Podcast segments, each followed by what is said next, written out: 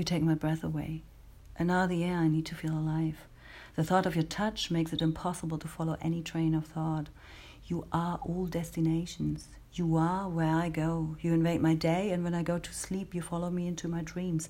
I'm captivated and have no desire to escape, but wish for you to envelop me.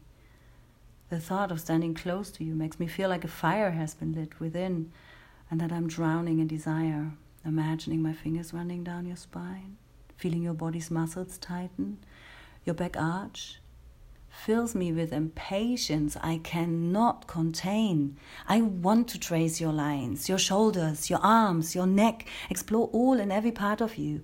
I want to whisper into your ear that I will make you want me like you have not wanted anyone before.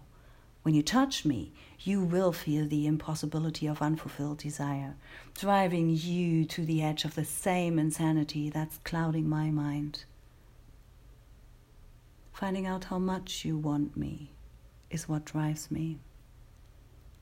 I can feel your heartbeat racing in this scenery. It is excruciating to the end when calm is reached again and again. When in my wildest dreams we fulfill each other's most protected fantasies. And finally let go. One day.